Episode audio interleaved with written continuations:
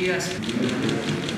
Vamos a informar como todas las mañanas, solo comentar que se sigue con la vacunación a hospitales COVID, ya se está incluyendo a hospitales privados, a médicos, enfermeras, a trabajadores de hospitales privados COVID. Vamos a presentar un video de cómo se está vacunando ya a estos médicos, enfermeras que están salvando vidas. También mañana vamos a dar la información sobre la vacunación de maestros en Campeche. Aprovecho para informar a todos los maestros de Campeche que estén pendientes porque mañana vamos a explicarles cómo se va a llevar a cabo eh, la vacunación. También informar que ya ayer se distribuyeron todas las eh, vacunas. Cumplió la Secretaría de la Defensa, la Secretaría de Marina con el plan de distribución de logística de las vacunas que se van a empezar a aplicar día de hoy en centros de salud, en hospitales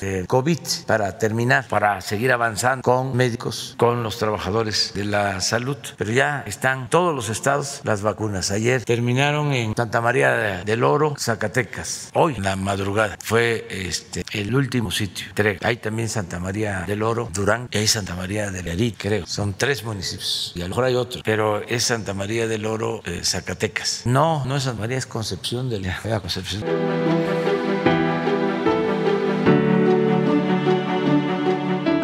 Aplicando la dosis contra el COVID al personal de la salud del sector privado. Me mandaron un correo ayer eh, que tenía que entrar para registrarme en una página. Nos reunimos en el hospital, nos trasladamos desde allá, siempre cuidando las medidas higiénicas con distancia y después nos recibieron aquí en el, en el campo militar. Vamos este, pasando al personal a partir de en grupos de 10 para acceder a este trámite de manera ordenada pues nos formamos.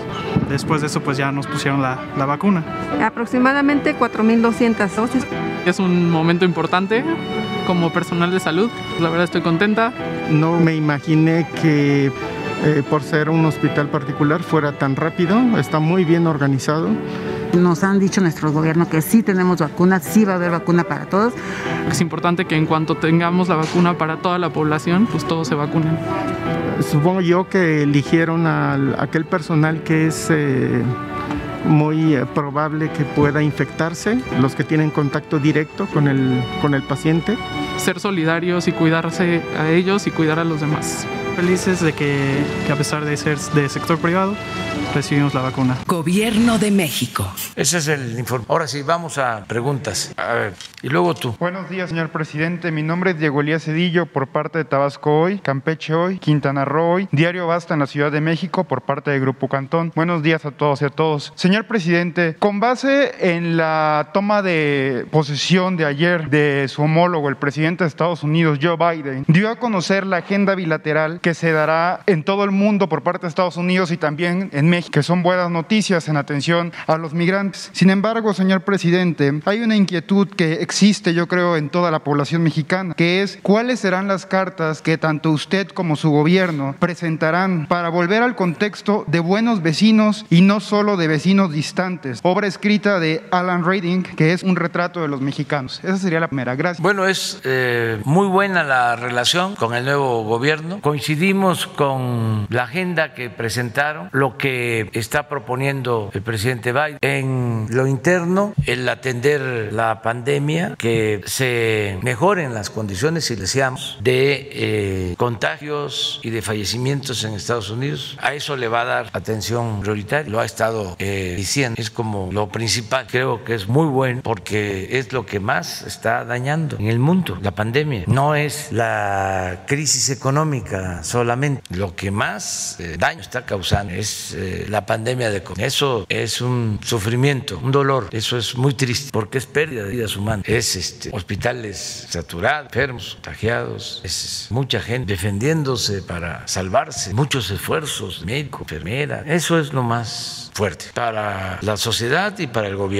Entonces, él le va a dar toda la importancia, toda la atención a este asunto tan delicado. Lo segundo, pues es también importante, aunque tiene que ver más con lo material, con los recursos económicos. Creo que va a destinar como 1.9 millones de dólares de apoyos a la economía estadounidense. Eso va a ayudar mucho en la reactivación de la economía interna y ahí nos ayuda también a nosotros, porque em, son 38 millones de que viven, trabajan en Estados Unidos. Y al haber esta derrama económica, una buena cantidad que se va a entregar de manera directa, como lo hacemos nosotros desde hace, pues eso va a ayudar bastante a la economía. Tan es así que por eso, entre otras cosas, se está fortaleciendo nuestro peso en los últimos tiempos. Ayer estaba muy fortalecido el peso. Y lo tercero sí va directo a atender una demanda de los mexicanos, que es plan migratorio, que está proponiendo una iniciativa de ley para regularizar a eh, residentes mexicanos y de otras nacionalidades que están viendo en Estados Unidos. Dice que a partir del primero de este año, que están allá a partir del primero de enero, eh, y van a dar facilidades para que haya eh, esa regularización a mexicanos que pueden tener la doble nación. Eso es muy bueno. Entonces, no tenemos nosotros nada que objetar, al contrario, coincidimos de que eso es lo que deba, debe hacerse. Desde luego, desde la independencia que tiene el gobierno de Estados Unidos como país y como gobierno soberano, pero sí lo vemos bien, muy bien. Y eh, no hay ninguna amenaza contra de México, para dejarlo en claro. O sea que los que están apostando a que nos vamos a enfrentar al gobierno de Estados Unidos se van a quedar con las ganas para hablar en plata, porque este, siempre le apuestan, va a haber enfrentamientos.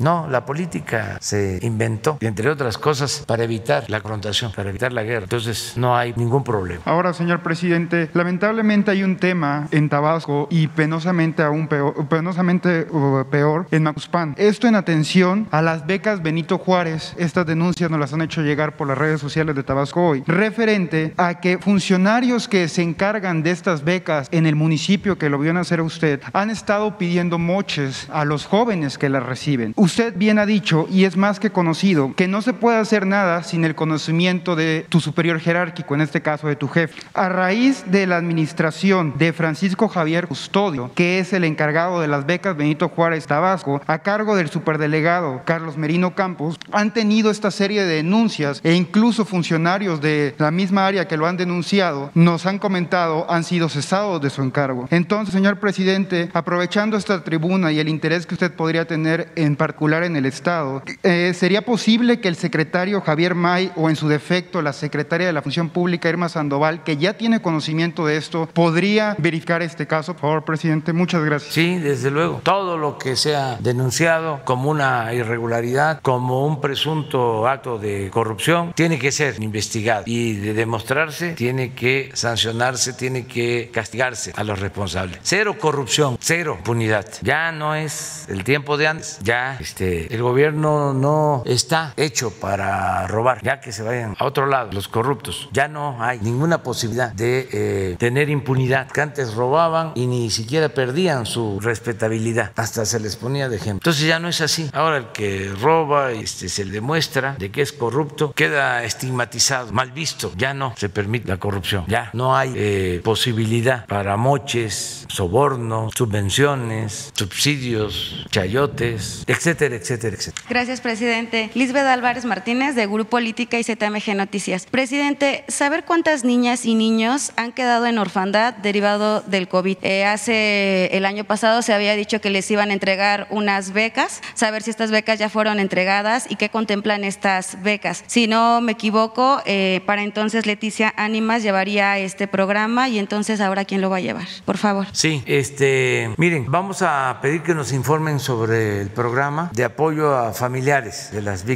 de COVID. Hay un programa, se está apoyando a todos. Vamos a que nos informen. Esto se maneja en el DIF, Rocío García, también Zoe. Los dos pueden informar sobre cómo van los apoyos. Pero en específico a niñas y niños, o sea, ¿cuántos han quedado en orfandad por, por esto? Ellos van a informarles sobre eso. Tienen toda la información y hay un programa y se está avanzando en apoyar. Eh, en el caso de Leti Ánimas, le extrañamos mucho porque era una mujer excepcional, una luchadora social, comprometida, defensora del pueblo, honesta, trabajadora. Ahí fue un golpe muy fuerte para nosotros porque, fíjense, una de las causas de, mejor dicho, uno de los problemas que originó la política neoliberal muchos años fue la pérdida de las condiciones en servidores pues, en, profesional. Se individualizó bastante la sociedad durante el periodo neoliberal. Hubo mucho aspiracionismo, decir, yo me ocupo por mí, no me importa los demás. Entonces, en el caso de los funcionarios públicos pues llegaban a los cargos a robar, a aprovechar la oportunidad para sacar beneficios personales. Es más, era el mal ejemplo que se daba desde arriba. Ya hemos hablado aquí de quienes estudiaron en escuelas públicas y van subiendo, van subiendo, van subiendo y luego terminan ya una vez que se meten a la política y llegan a vivir a residencia a las lomas y ya tienen departamentos en Nueva York, ya cambiaron completamente. Pues ese modelo era el que predominaba, ese estilo de vida, eso era lo que rifaba. Entonces, las convicciones, los principios, los ideales, el amor al prójimo, eso se quedó de lado durante el periodo neoliberal. Afortunadamente, como he dicho siempre y se puede constatar todos los días, hay una gran reserva de valores culturales, morales, espirituales en nuestro pueblo. No pudieron poner la corrupción como forma de vida por la cultura de nuestro pueblo,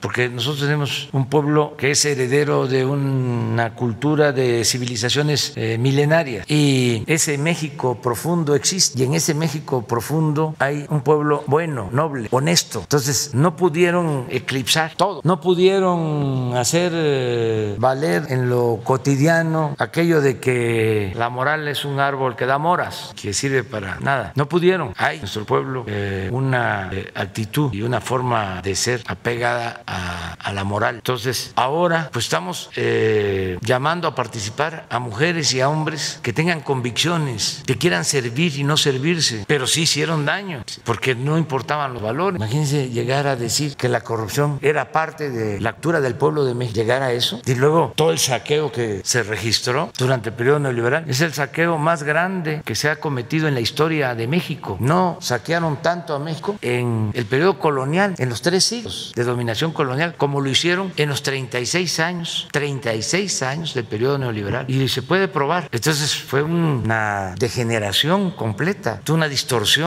Por eso este, están como extrañados, sorprendidos con la decisión que hemos tomado de desterrar la corrupción. ¿Cómo es esto? Muchos hasta llegan a pensar que es discurso, que es demagogia, y por eso me buscan a ver este, dónde están los negocios. Pues no van a encontrar nada. Si yo llevo décadas sin tener una tarjeta de crédito. Nada, nada. Ahora es porque me pagan y es, mi esposa cobra este, mi sueldo.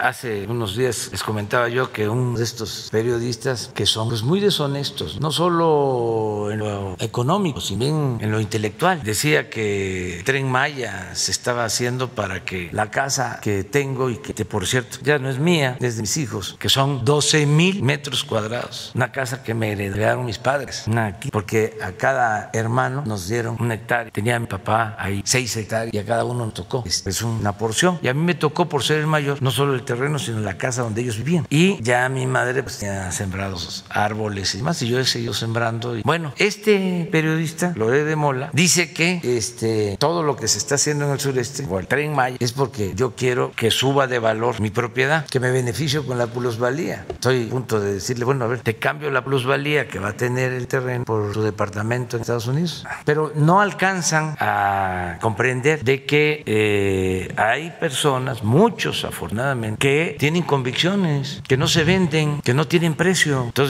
vamos a sustituir a Leti, ya se está buscando, tiene que ser alguien este, con las características de ella, que esté vinculado al pueblo, que le tenga amor al pueblo. Eso es lo que este, estamos buscando. Y aprovecho para decirle a los estudiantes que ha habido una demora en la entrega de las becas, pero se va a resolver ya pronto y se les va a dar este, también por adelantado. Informo que ya los adultos mayores este bimestre, ya desde el día 15, ya tienen sus eh, recursos. No todos, eh, de los 8 millones, como 5 millones ya tienen sus recursos. Los que eh, reciben su apoyo a través del banco, ya esos recursos ya se dispersaron. 5 millones. Es un bimestre. para el próximo sí se van a dar dos bimestres, porque no se puede entregar recurso durante el periodo electoral. Entonces se van a adelantar dos bimestres para adultos mayores, aprovechando esto. Niñas, niños con discapacidad, que son un millón, ya este primer bimestre, la mitad, los que tienen tarjeta bancaria, ya están recibiendo. Eh, en este eh, trimestre se van a dispersar también los fondos para eh, campesinos, que se les entrega un apoyo para la siembra del programa Producción para el Bienestar, lo que era el PROCAM antes, que también ya se amplió a cañeros a productores de café eh, y a otros productores. Eso sí, eh, ahora porque es la temporada de siembra. Empieza el año, van a, sembrar milpas y a sembrar comprar lo, lo básico, maíz y frijol. Presidente, y bueno, ya por último, saber si este programa comunitario pues, Ponte Pila, que son maestros que van colonia por colonia a hacer deporte con, con los vecinos, saber si se podría llevar a nivel nacional y bueno, nada más saber si cuando reanuda su gira por la Ciudad de México que la canceló el año pasado. Gracias. Sí, este, sí, vamos a seguir usando todas las actividades deportivas. Vamos a ver cómo funciona ese programa. Lo vemos, ¿no? acerca de la gira por la Ciudad de México, me ha estado invitando la jefe de gobierno. Tengo mucho interés en recorrer las demarcaciones de la ciudad. Yo le tengo mucho cariño a la gente de la Ciudad bueno, a todo el pueblo y de manera muy especial a los eh, capitalinos. Conmigo se han portado más que bien. Imagínense, me permitieron que yo gobernara, siendo tabasqueño, me permitieron que yo gobernara la capital. Me apoyaron, gané un elección físico, porque fue cuando se creó aquella ola, ¿recuerdan? 2000, que ahí venía el cambio. Y esa ola fue fuerte, que la gente estaba entusiasmada, pensando de en efecto iba a haber un cambio. Entonces, por poco y nos lleva esa ola. Gané, creo que por tres, cuatro, tres puntos. Si se hubiesen demorado más las elecciones, a lo mejor no hubiese ganado. Pero la gente de la ciudad me apoyó, ganó el candidato eh, del PAN, Fox, eh, sacó más votos que yo aquí. Yo saqué votos, gané, pero en segundo lugar, la ciudad. Pero me apoyaron. Y luego me rescataron cuando querían desaforar el pueblo, la ciudad me sacó flot cuando el desafuero. Y luego que participé de nuevo como candidato a la presidencia, aquí votaron por mí en el 2006, en el 2012 y el 18 pues ni hablamos. Entonces, muy, muy, muy solidaria la gente este, y sí quiero acompañar a Claudia, nada más estamos esperando que baje de los contagios. Eh, estoy informado y no solo eso, eh, estoy apoyando a la jefa de gobierno, ella está haciendo una muy buena labor la ciudad. Ahora con la pandemia están inaugurando eh, nuevos hospitales, ampliando hospitales, acaban de terminar uno en Topilejo, querían que yo os acompañara a inaugurar, pero por la pandemia mejor que se abra, que se tengan las camas, médicos, especialistas que se están consiguiendo, eh, pero eso es una construcción del gobierno de la ciudad, es una obra del gobierno de la ciudad, impulsada por la jefa de gobierno, Claudio Topilejo. También ya está funcionando al 100 el nuevo hospital de Tláhuac, Liste, de 300 camas. Eh, así están también a punto de abrir un hospital que había quedado inconcluso, Gustavo Amadero. En fin, estoy pendiente.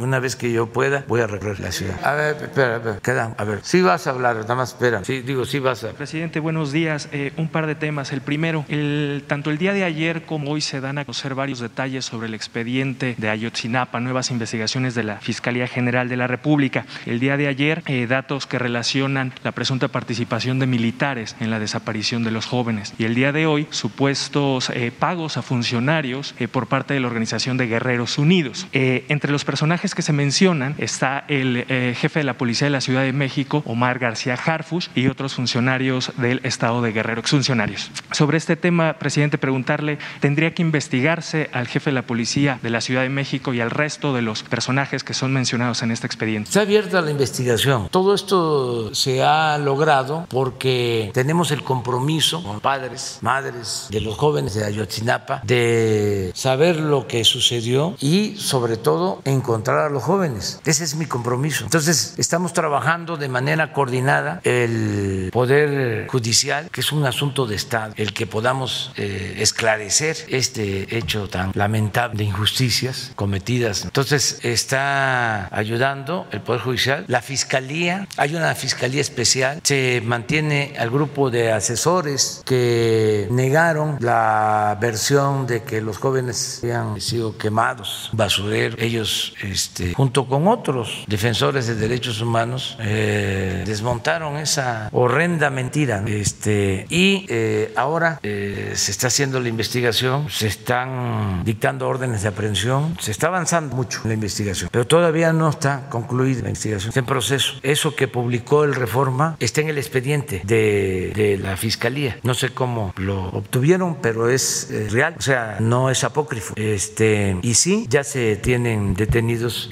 a más personas, ya hay detención de un capitán del ejército y está abierta la investigación. No hay todavía eh, ningún resultado sí, definitivo. ¿no? Lo que cada vez es más evidente es de que se fabricó eh, la versión que originalmente se jóvenes en Estados los habían agarrado y se ha quemado sitio basurero. Eso ya todo indica de que no obedece a que sucede, que no es real. Hay otras versiones y eso es lo que se está investigando. Se le está dando garantías a los que están detenidos. Aquí aprovecho también para que lo tomen cuenta de que todo el que nos ayude informando va a tener consideración en el marco de la legalidad, pero se le va a proteger porque lo que se está buscando es romper el llamado pacto de silencio, que imagínense 43 y desaparecidos, hay hasta ahora 80 presos y no tener todavía qué fue lo que sucedió, teniendo la voluntad de aclarar las cosas, porque yo no puedo mentir padres a las madres de familia, no le puedo mentir al pueblo. Entonces, teniendo la voluntad de que se aclare, porque vamos a terminar aclarando, aunque nos lleve, nos ha costado trabajo, porque hay en efecto esta especie de pacto de silencio. Nada más que poco a poco vamos avanzando y yo tengo mucha confianza de que vamos a eh, saber lo que sucedió y no queremos solo eh, basarnos en una versión. Por ejemplo, esa este, declaración que dio a conocer el Reforma, pues ahí ya se dice qué fue lo que sucedió, lo dice un testigo, pero no podemos decir esto fue lo que pasó hasta no probar todo y investigar más, porque no se trata de hacer otra faramaya, otra versión falsa, nada más para decir ya se cerró el caso, darle carpetazo. No, tienen que participar los asesores, los padres, madres del joven, desde luego todas las autoridades. Tiene que haber un acuerdo cuando se tengan todos los elementos y se puede informar al pueblo sobre lo que sucedió. Y lo más importante, encontrar a los jóvenes. Es todo un desafío, pero tenemos la voluntad de hacerlo. Parte de este trabajo y esta voluntad de esclarecer el caso tendría que investigarse a estos personajes que son señalados. A todos, no, no, no, eso es muy claro. Nosotros no establecemos relaciones de complicidad con nadie, con nadie. Por eso somos distintos, no somos iguales. Lo digo con todo respeto a los anteriores gobernantes. Por eso les cuesta mucho a los, la prensa conservadora enfrentarnos. Pueden inventar, pueden calnear, pero argumentar de que somos iguales, de que somos corruptos, de que somos cómplices, de que hacemos enjuagues con grupos de intereses creados. No, eso no. Por eso está muy bien, muy bueno el debate en estos tiempos. Muy bueno el debate en este aspecto. Y nosotros siempre vamos a garantizar el derecho a disentir y a la libre manifestación de las ideas, y no a la censura. También otro asunto que también debe considerarse, eh, la transparencia, no ocultar nada. Eh, cuando hablo de que ese documento salió del expediente, la Fiscalía, lo menciono porque siempre se recurre a lo del debido proceso, ¿no? Y sin embargo, hay filtraciones, que es el caso esta ocasión. Pero la verdad, eso no es lo esencial. Lo importante es la justicia. En el caso ahora del general Cienfuegos, que porque ordenamos que se diera a conocer el expediente, que podía haber alguna violación legal, no hay. Pero también siempre hay que poner por delante la ética. Es como poner la justicia por delante. La justicia sobre el poder, Entonces, la transparencia es una regla de oro de la democracia. Sí, el debido proceso hay que cuidar, pero no por eso no dar a conocer pues lo que el pueblo tiene que saber. Imagínense cómo se daña un país, cómo se afectan las instituciones si no se da a conocer por qué motivo, en este caso, la fiscalía tomó la decisión de no ejercer acción penal y se queda el expediente ahí. No acaban con todo los eh, adversarios, los conservadores. ¿Dónde está la transparencia? No que este, no eran iguales, pero dijimos, va el expediente. Ah, se van a molestar los de la DEA. Nos ofrecemos disculpa, pero que quede a salvo el prestigio de México, de las instituciones. Y también ya que quede como lección de que no se pueden fabricar delitos, sea quien sea la persona. Entonces eso es lo que estamos haciendo. Gracias, presidente. Y en un segundo tema me gustaría retomar el asunto de Estados Unidos, preguntarle eh, cuándo tiene planeado o previsto hablar con el, el nuevo presidente estadounidense, qué temas abordará además del tema migratorio, sobre todo después de las sanciones por el tema de, de la DEA y eh, una comunicación de los todavía funcionarios de Donald Trump en el tema de la política energética mexicana. Pues eh, la verdad que ya hablamos. Tuvimos una muy buena conversación desde Valladolid,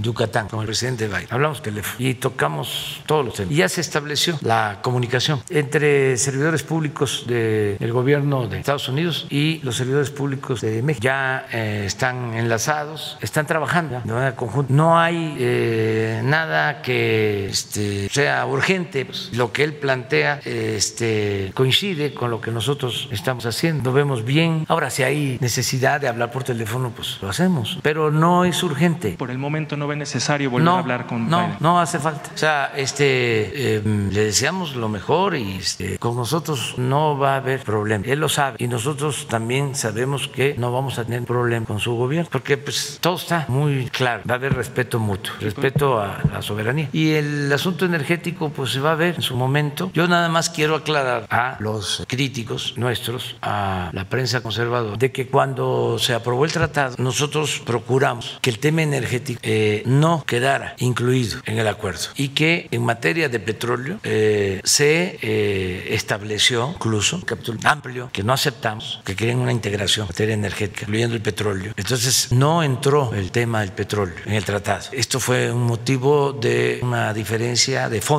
se rompieron las pláticas. Yo todavía era presidente electo, pero no acepté como estaba redactado el capítulo energético. Se rompieron las pláticas, dieron presiones y a la semana eh, hicieron una consulta al recitrón y él estuvo de acuerdo en nuestra propuesta. Y a ver si Marcelo Ebrard, mejor nos está escuchando, nos manda cómo quedó el texto, porque es un párrafo, dos, en el tratado, para que esto eh, se aclare, porque a lo mejor no lo saben eh, expertos o especialistas, comentaristas o articulistas. Entonces se cuidó eso. Es más, nosotros no íbamos a aceptar el tratado si quedaba el capítulo como originalmente estaba acordado. No lo íbamos a aceptar. Por eso se puso tenso. Pero van a ver lo que quedó. Ellos se quejan fundamentalmente de un aparente bloqueo a las inversiones para energías limpias. No, es que eh, se debe de entender de que en el periodo neoliberal no les importó a los gobernantes defender a las empresas públicas, a las empresas de la nación. Parecían gerentes los presidentes, nada más atendiendo los asuntos particulares y no atendían los asuntos públicos, lo que tiene que ver con el pueblo de México. Era atender a grupos, es una política facciosa de apoyar a una minoría, apoyar a empresas. Ahora es distinto. Por eso nuestra defensa de Pemex y nuestra defensa de la Comisión Federal de Electricidad. Y les extraña que nosotros estemos protegiendo a Pemex y protegiendo a la Comisión Federal de Electricidad. Es nuestra función. Además, si yo no protejo a la Comisión Federal de Electricidad y sigue la misma política privatizadora en la industria eléctrica, ¿cómo voy a garantizar que no aumente el precio de la luz? ¿Cómo lo garantizo? Si a estas empresas, aunque se disfracen de ambientalistas, lo que les interesa es el lucro, los billullos. Entonces yo tengo que defender a la Comisión Federal de Electricidad. Se acaba la Comisión Federal de Electricidad y quedamos en estado de indefensión los mexicanos. ¿Y qué? Ya no tuvieron ellos tiempo suficiente para demostrar que era mejor la política privatizadora. ¿Qué sucedió en todo el tiempo en que ellos manejaron al gobierno, que eran los dueños de México? ¿Qué sucedió con el precio de la luz? ¿Bajó? ¿Se benefició la gente? ¿Se beneficiaron los consumidores? Lo mismo en el caso del petróleo. ¿Qué? ¿Bajaron los precios de las gasolinas? ¿Se benefició a los mexicanos? ¿Y quieren más todavía? Pues que me digan nada más de qué quieren su nieve. Por último, presidente, a reserva de que, de que pudiera pasar lo del, lo del tratado. A ver, porque esto no se presta, a lo mejor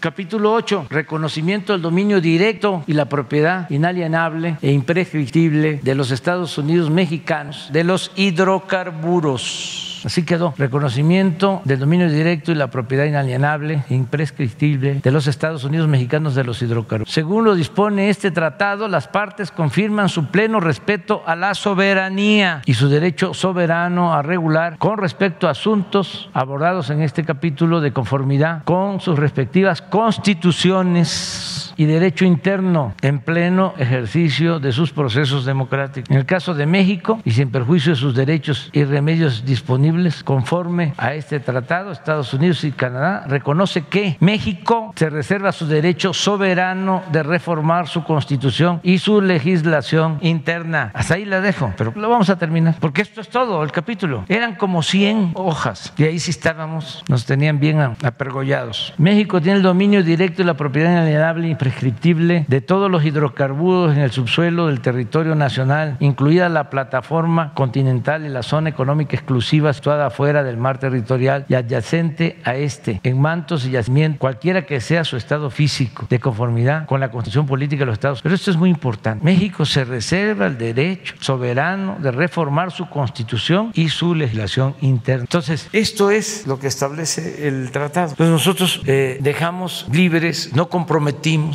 todo lo que es el sector energético. Por eso. Quiere decir, presidente, que no habrá ningún cambio ni flexibilización en esta política. No, no va a haber cambio. No va a haber cambio porque este, no vamos a seguir con la política de desmantelamiento de las empresas de la nación y que no les extrañe. Ellos, como cualquier país en Estados Unidos, defienden sus ramas económicas estratégicas. Ahora, el presidente Biden, ayer, ¿qué decidió? Cancelar un oleoducto Alaska. Ayer, no sé por qué razón, pero este, debe ser por cuestiones ambientales o por eh, no convenir así a Estados Unidos. Fue de las primeras medidas que se tomó. A ver, ¿por qué no nos manda Marcel las este, decisiones más puntuales en esta materia a lo que estoy ahora refiriendo? Todo esto ayuda mucho para que quienes nos están viendo, quienes este, escuchan, pues tengan todos los elementos. Y por eso no debe de haber ninguna preocupación, porque todo está eh, escrito, pactado, acordado. No era haber aprobar cualquier tratado, era aprobar lo que este, no nos perjudicara.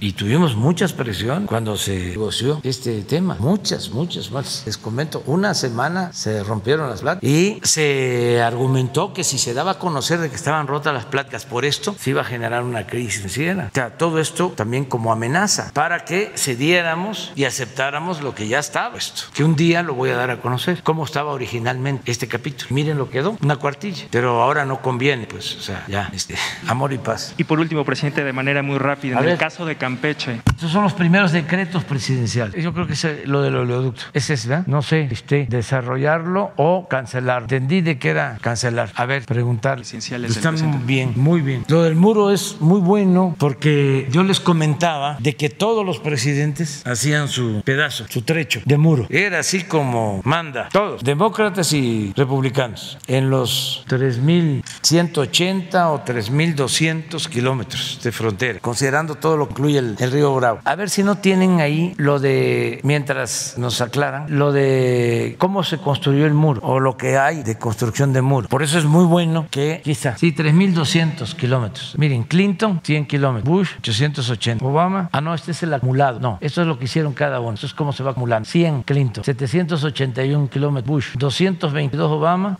386 Trump. Entonces, el que diga el presidente Biden que ya no se construye el muro, quiere decir que en estos cuatro años, cero. Cero este periodo. Sí, porque él lo está este, asegurando, es su compromiso. Yo lo celebro. Pero esto estoy seguro que no se sabía, que muchos mexicanos no sabían. Y aquí volvemos a la importancia que tiene garantizar el derecho a la información, porque ni modo que los medios convencionales informaran sobre esto. ¿Cuál era la idea que existía? Bueno, pues que todo lo relacionado con el muro era Trump. Sabían que, claro, aquí son dos periodos con Bush, pero también. Entonces, lo mejor es reconocer lo bueno de quien esté en la presidencia de Estados Unidos y reconocer lo que es bueno para México, para nosotros, y no meternos, no debemos, además no los prohíbe la Constitución, en asuntos internos de otros países. Es sabio lo de la no intervención y la autodeterminación de los pueblos. Esto viene de la frase célebre del presidente Juárez, entre las naciones como entre los individuos, el respeto al derecho ajeno es la paz. Entonces, si nos metemos a tomar partido en otros países, pues van a querer también o vamos a dar motivo para que decidan en México lo que nos corresponde solo a nosotros, a los mexicanos, como país independiente, como país soberano. Entonces, eh, eso es un poco la explicación. Es revocarlo. Es una decisión del presidente. Digo, a partir de un, un decreto. Bueno, este es otro tema que es también muy favorable al Acuerdo de París para las emisiones de contaminantes, control. Nosotros estamos inscritos en esa política medioambiental. Sí, son dos, pero sí está incluido. Por último, presidente, rápidamente, eh, sobre el tema de Campeche. Entonces, ¿está confirmada la vacunación de 20 mil maestros este fin de semana y la entrada a clases presenciales a partir de febrero en esta entidad? Este, es importante, mañana vamos a hablar de esto, pero eh, se habló de 20 mil este, trabajadores de la educación. No solo son maestros, sino también eh, los que cuidan las escuelas, conserjes, inspectores, todos los que tienen que ver con la educación. Y se está este, también revisando el censo porque hay maestros que tienen eh, doble plaza, porque dan clases en la mañana y en la tarde. Entonces eh, se está revisando bien el censo. Eh, no es para regresar a clases a partir de la próxima semana, porque falta, faltaría la segunda dosis. Es iniciar ya, adelantar.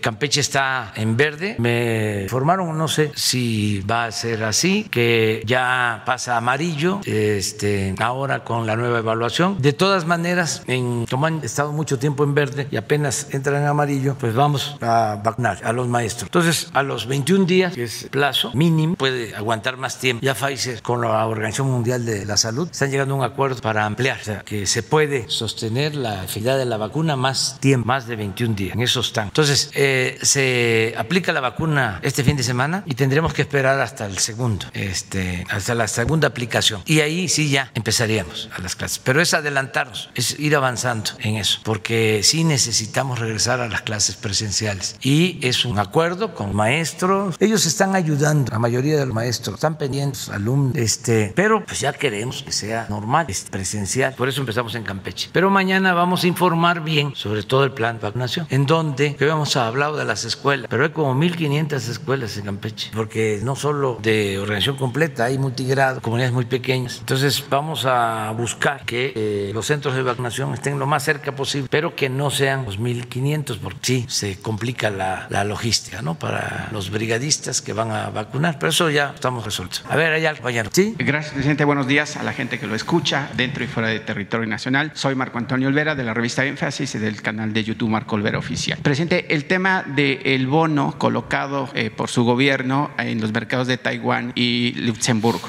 Eh, México accedió por primera vez al mercado Formosa de Taiwán, donde colocó un nuevo bono de referencia a 50 años por 3 mil millones de dólares a una tasa de rendimiento de 3.75% y una tasa PON de 3.75%. Esta operación se realizó a través de un doble listado y se ejecutó simultáneamente en dos mercados, la Bolsa de Valores de Taiwán y la Bolsa de Valores de Luxemburgo respectivamente. El objetivo de este doble listado, es decir, dos en dos bolsas al mismo tiempo, fue diversificar la base de inversionistas y acceder a nuevos mercados. La operación alcanzó una demanda máxima de 10 mil millones de dólares, equivalente a 3.33 veces el monto colocado, y participaron 210 inversionistas institucionales a nivel internacional. La oferta se realiza tras las recientes colocaciones de deuda de países como, Perú perdón, y Brasil e incluso la emisión de papeles comerciales en dólares por parte de un productor de ron de origen venezolano a finales de noviembre del año pasado. Los inversionistas extranjeros están comprando la deuda mexicana después de que el peso barriera la, la mayor parte de pérdidas durante el 2020. Son dos preguntas sobre este tema, presidente. ¿Cuáles, son, ¿Cuáles serían los beneficios a mediano y largo plazo que obtendrá México, nuestro país, ahora que accedió por primera vez al mercado Formosa de Taiwán para colocar un bono a 50 años? En, en 50 años ya no vamos a estar nadie de los que estamos aquí. Y que alcanzó una demanda máxima de 10 mil millones de dólares, o sea, tres veces al monto colocado. Y en ese sentido, si usted considera como presidente de la República, si hay apetito de los inversionistas extranjeros para comprar la deuda mexicana y qué ganaría México. Le Sí. tengo dos preguntas más, por favor. Sí, mire, este, México está en una situación eh, muy cómoda en cuanto al manejo eh, de sus finanzas. Ayer se dio a conocer que el Banco de México tiene récord en reservas, 290 mil, un poco más, millones de, de dólares este, en reservas. Son récord las reservas del banco. Eh, otro dato importante es que ya nos estamos recuperando, ya está creciendo la economía. No nos endeudamos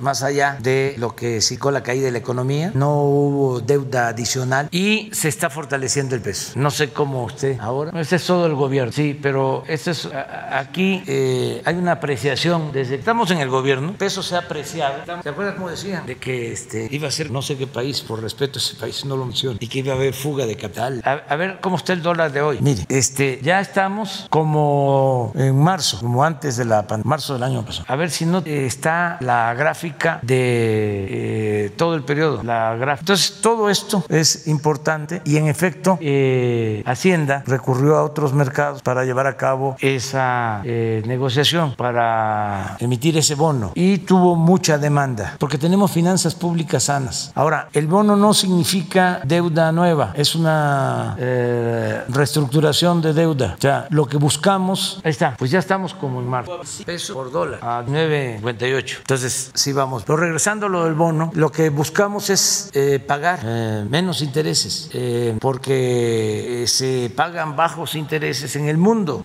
están, bajas las tasas. Entonces, la deuda soberana, lo que tiene que ver con respaldo de Hacienda, la tasa está pues a menos de cuatro. No sucede lo mismo con la tasa de Pemex o la tasa de la Comisión Federal de Electricidad o de otras empresas públicas y privadas. Entonces, hay mucha confianza en México en la actualidad. De todas maneras, no vamos a endeudar y yo espero que lo que creció la deuda en términos eh, cuantitativos y con relación al Producto Interno Bruto se disminuya. Nosotros bajamos la deuda pública en el primer año de cómo la encontramos. En el 19 bajó, la bajamos, pero en el 20, por la caída de la economía, se cae el Producto Interno Bruto y la deuda aumenta con relación al producto. Pero veremos que con el crecimiento ya se resuelve. Muchos optaron con la crisis la pandemia y con la crisis económica por eh, solicitar deuda adicional. Y a veces nos miden. Hace poco salió un reportaje. Somos de los países que menos este, deuda contratamos. Pues sí, porque si nos eh, hubiésemos endeudado, pues no solo es eh, más deuda para los mexicanos, sino también más pago de servicio de la deuda. Entonces el presupuesto se compromete y ya no alcanza para el desarrollo, para la educación, para la salud, para las pensiones y lo tenemos que destinar al pago de servicio de deuda, pagar intereses de deuda. Entonces por eso nuestra política, pero en efecto nos ha ido bien y yo estoy muy contento con los eh, técnicos, los economistas de Hacienda, están haciendo bien su trabajo. Sí, una segunda pregunta, presidente, si me lo permite. Eh, el pasado 15 de septiembre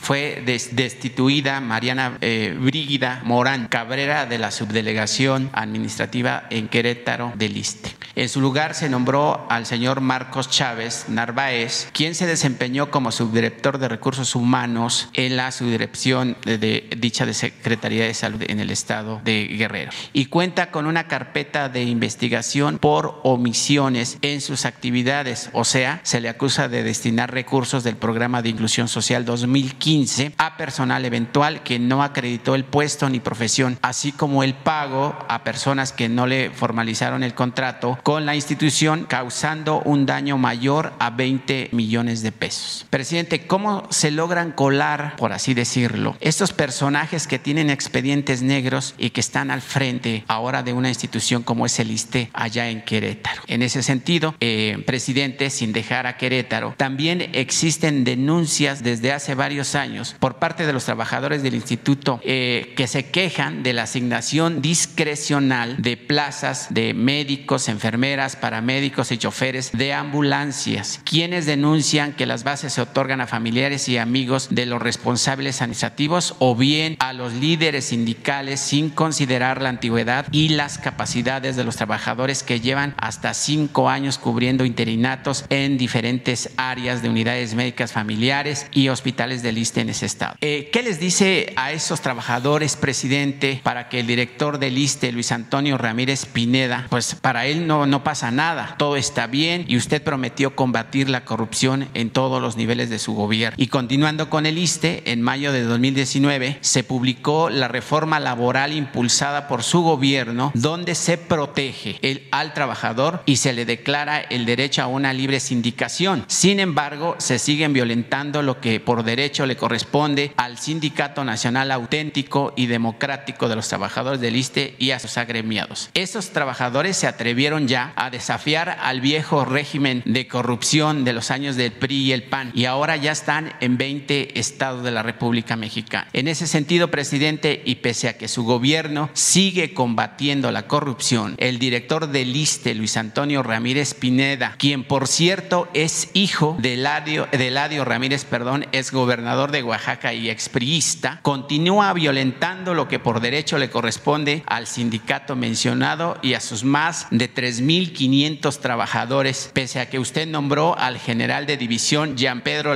Lumán Iturburu para ocupar el cargo de director normativo de administración del INSTE. Pese a ello, la violación a los derechos laborales de esos trabajadores del mencionado sindicato siguen ocurriendo como cuando estaba el doctor Pedro Centeno Santaella, no los dejan trabajar, al igual que el director normativo de salud, doctor Ramiro López. Y que, que pese a que la Secretaría de la Función Pública, por conducto del órgano interno del control del ISTE tienen denuncias de varios estados de la República, pero aún así no hay avance. ¿Qué responde, presidente? Porque Luis Antonio Ramírez Pineda sigue trabajando a la vieja usanza priista, como su padre, el exgobernador Eladio Ramírez? Bueno, miren, eh, son dos cosas. Una, eh, estas diferencias que existen, yo eh, respeto tu opinión y la opinión de los trabajadores que a través tuyo presentan esta denuncia, pero no comparto este, que el director del ISTE sea un agente ineficiente o que este, sea deshonesto. Luis Antonio Ramírez es un buen servidor público. Este, te diría más, eh, no tengo mala opinión de su papá, aun cuando fue líder de la CNC, PRI, gobernador de Oaxaca, no tengo mala opinión. y le tengo confianza a Luis Antonio. Sin embargo, cualquier hecho de corrupción que se muestre, que se pruebe, tiene que ser este, investigado, castigado al, y,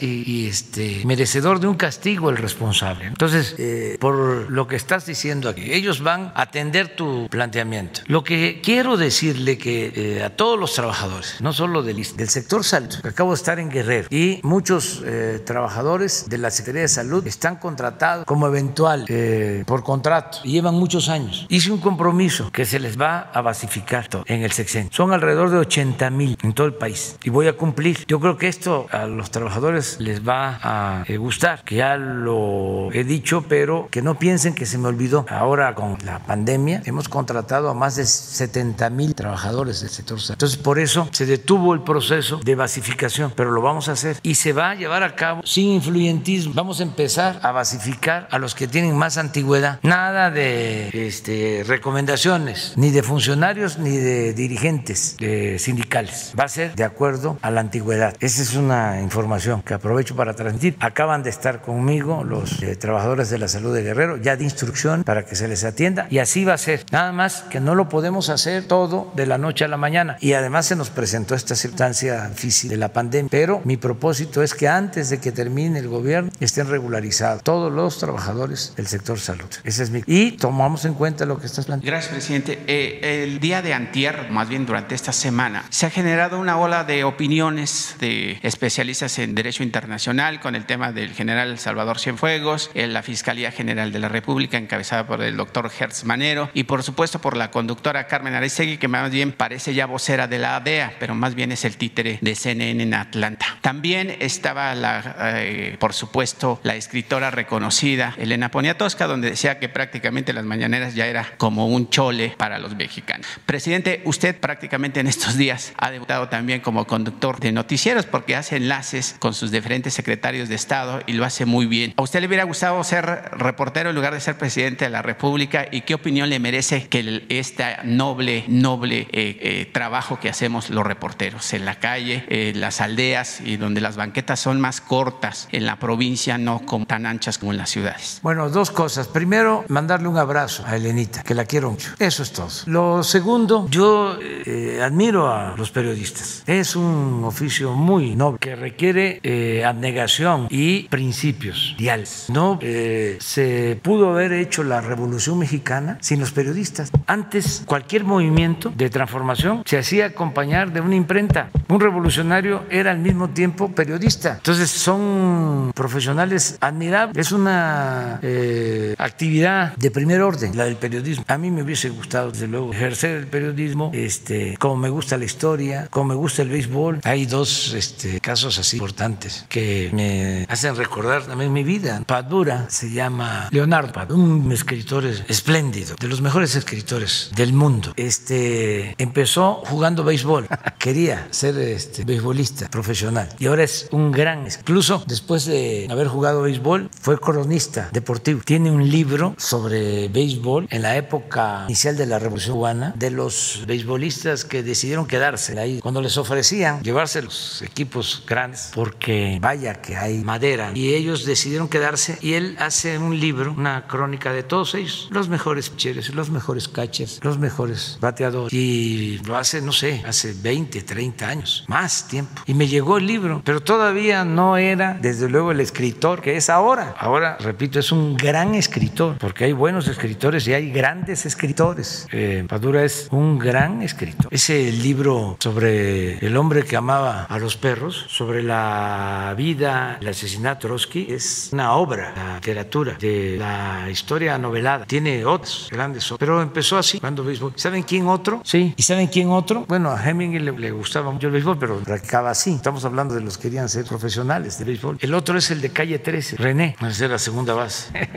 y este y terminó pues con buen intérprete, ¿no? En su género, me gusta calle 13. Entonces, dice, a ver, ¿qué te hubiese gustado? Este, a mí me hubiese gustado también béisbol. Nada más que eh, jugaba yo béisbol, no era yo maleta, pero tenía yo que quedar en la escuela y decidí por la escuela y ya fui abandonando de vez en cuando. Pero el periodismo sí es un oficio eh, muy humano eh, que llena de satisfacción. El periodismo de investigación y también este, el análisis periodístico, eh, la época de los mejores periodistas, la época de la reforma, de la restaurada, no era infor- periodismo informativo, era eh, periodismo de análisis. Los eh, periodistas eran editorialistas. Sarco era eso, este, era periodista de análisis. No había en ese entonces eh, periodismo informativo, eso surge eh, más que nada durante el porfiriato, a partir del imparcial, ese periódico que fue moderno, ¿no? En aquella época, llegó a tirar hasta 120 mil ejemplares diarios, cuando en el país habían 14, 15 millones de habitantes. 125 mil ejemplares diarios tiraba el imparcial. ¿Qué periódico hoy tira 125 mil ejemplares diarios? ¿Cómo? Bueno. Eh, presidente, eh, por último, aquí afuera de Palacio Nacional, eh, eh, con el tema de la pandemia del COVID-19, pues México eh, necesita médicos, enfermeras y todos los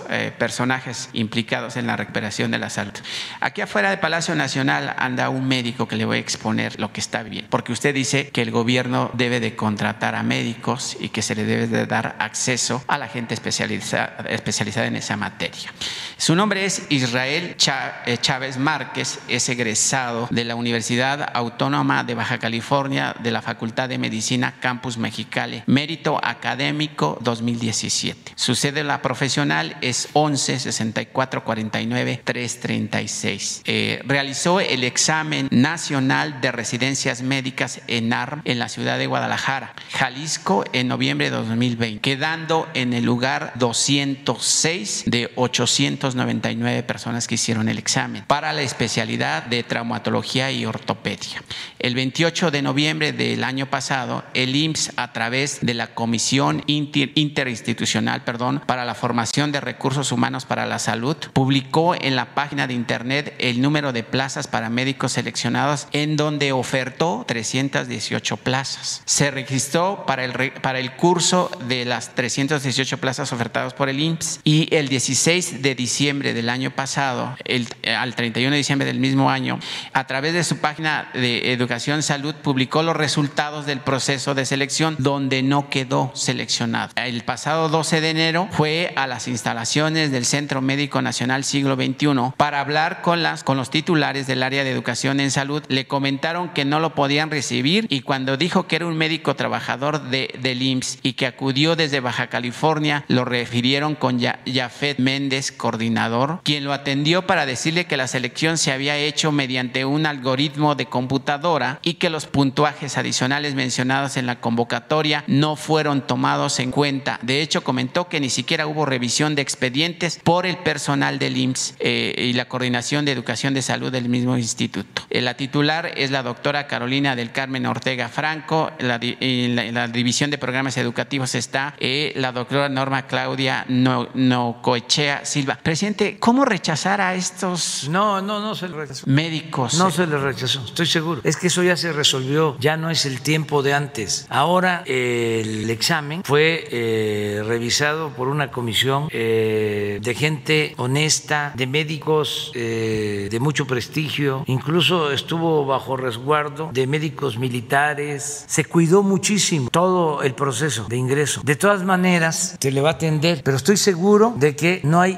ninguna irregularidad. Eh, no hay ninguna irregularidad, presidente. Eh, quizá habrá que revisarlo, porque pues, puede ser que sí, puede ser que no. Pero aquí mi pregunta es si México está carente Ah, de, es- de médicos en es- una pandemia claro. y no aceptar el trabajo de estas Claro. personas de lo que estamos careciendo, Claro. no es posible que se haga eso. Bueno, tiene opciones. Nosotros estamos ampliando al doble la capacidad para que se formen especialistas, al doble de lo que había anteriormente. A ver, no no tenemos los médicos ni tenemos los especialistas que requiere el país. Eso se le debe a los eh, neoliberales, porque nada de que ellos no este, tienen que ver con esto. Quienes eh, trabajaron en el periodo neoliberal y los intelectuales orgánicos que protegieron al periodo, a la política neoliberal, los periodistas, los medios de comunicación que defendieron ese modelo son responsables de que México no tenga los medios, no tenga los especialistas que requiere ahora con la pandemia, porque apostaron a la privatización de la educación. Es de los eh, eh, frutos podridos de la política el que no tengamos los médicos y los especialistas, porque se aplicaban exámenes de admisión y no había CUP y se rechazaba